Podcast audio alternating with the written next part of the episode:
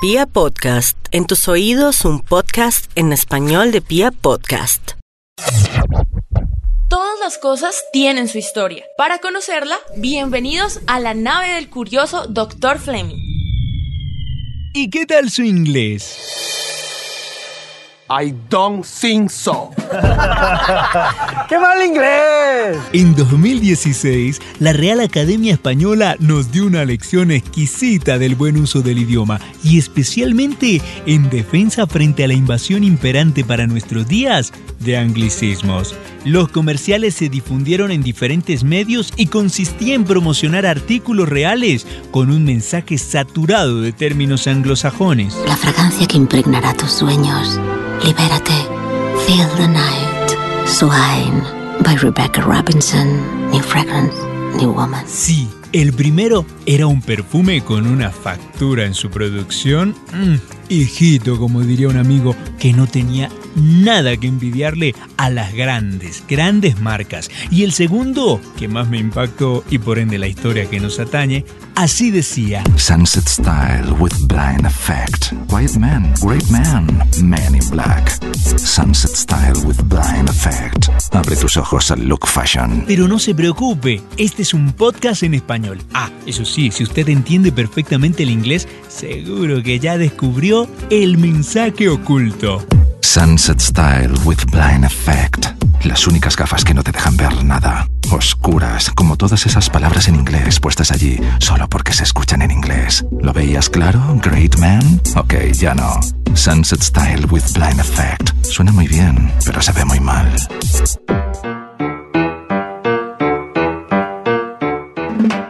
¿Qué les puedo decir? A ojo de buen cubero, yo también habría caído como cientos de personas que escribieron y recibieron a vuelta de correo este artículo gratis. Es que si me lo preguntan, soy fan de los lentes de sol. Y en este comercial, sin prestarle atención, les aseguro que las gafas se veían muy bien. Para defender el idioma, los podcasts de Pía. No es que seamos gramáticos, pero aquí solo hablamos en español. Y para la historia, yo. Hoy, la de los lentes de sol. Su tranquilidad es muy importante para nosotros. Le invitamos a seguir todas las instrucciones. No ajuste nada más que el volumen. Olvídese de las turbulencias. Nada está prohibido salvo perderse un solo instante de este recorrido. Your peace of mind is very important to us. Don't adjust anything. Gracias por viajar con Pia Podcast.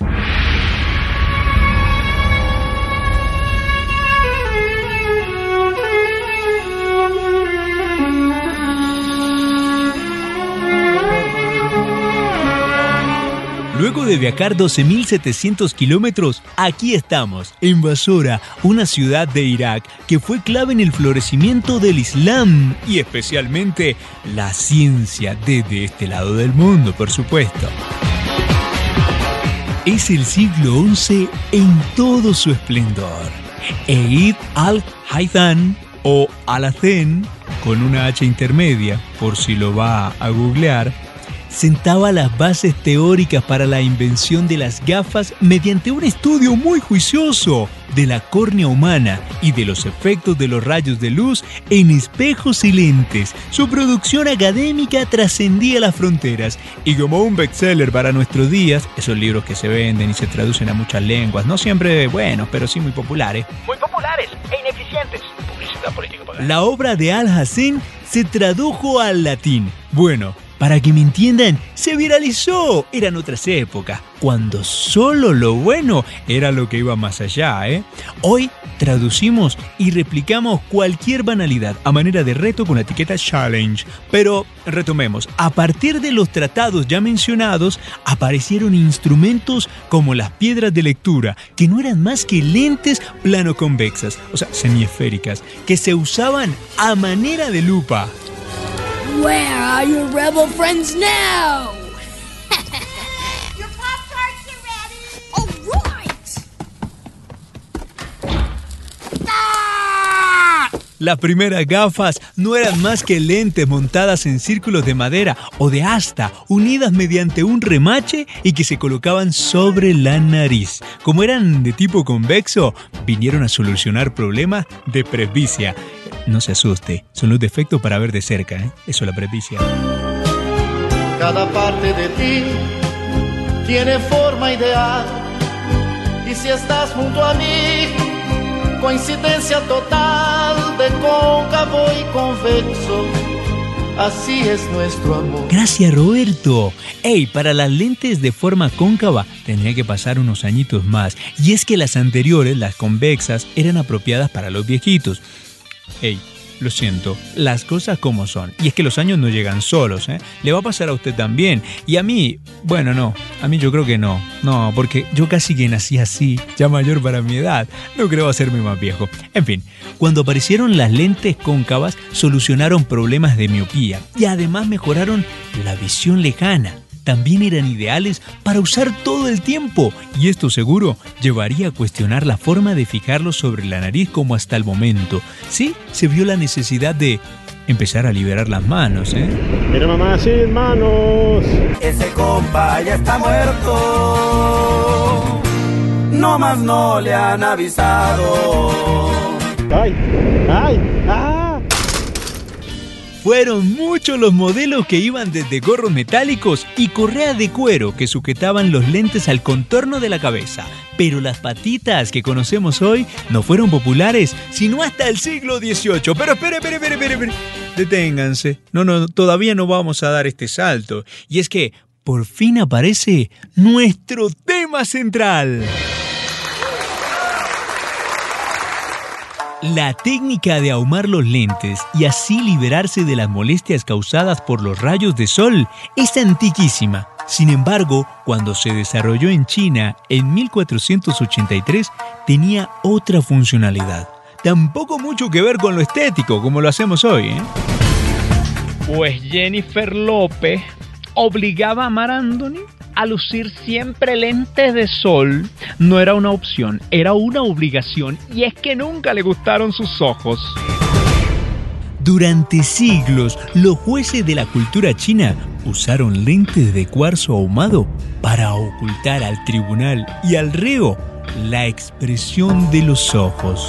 Las gafas ahumadas llegaron de China a Italia desde el siglo XV. Sin embargo, no se hicieron populares sino hasta el siglo XX en los Estados Unidos y con uso exclusivo militar. ¿eh? There are no points for second place. Figured it out yet? What's that? Who's the best pilot? No, I think I can figure that one out on my own.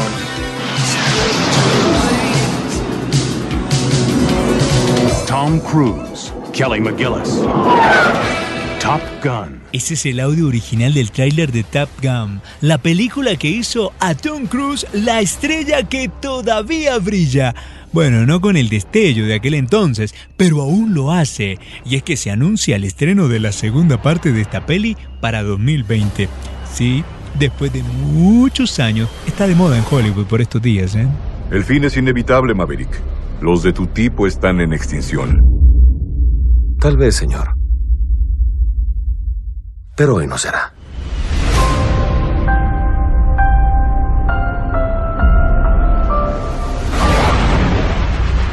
Y es que en 1930 la Fuerza Aérea de los Estados Unidos encargó a la casa Bausch Lomb un tipo de lente capaz de proteger a sus pilotos de esos intensos rayos solares que podrían resultar más peligrosos que un kamikaze.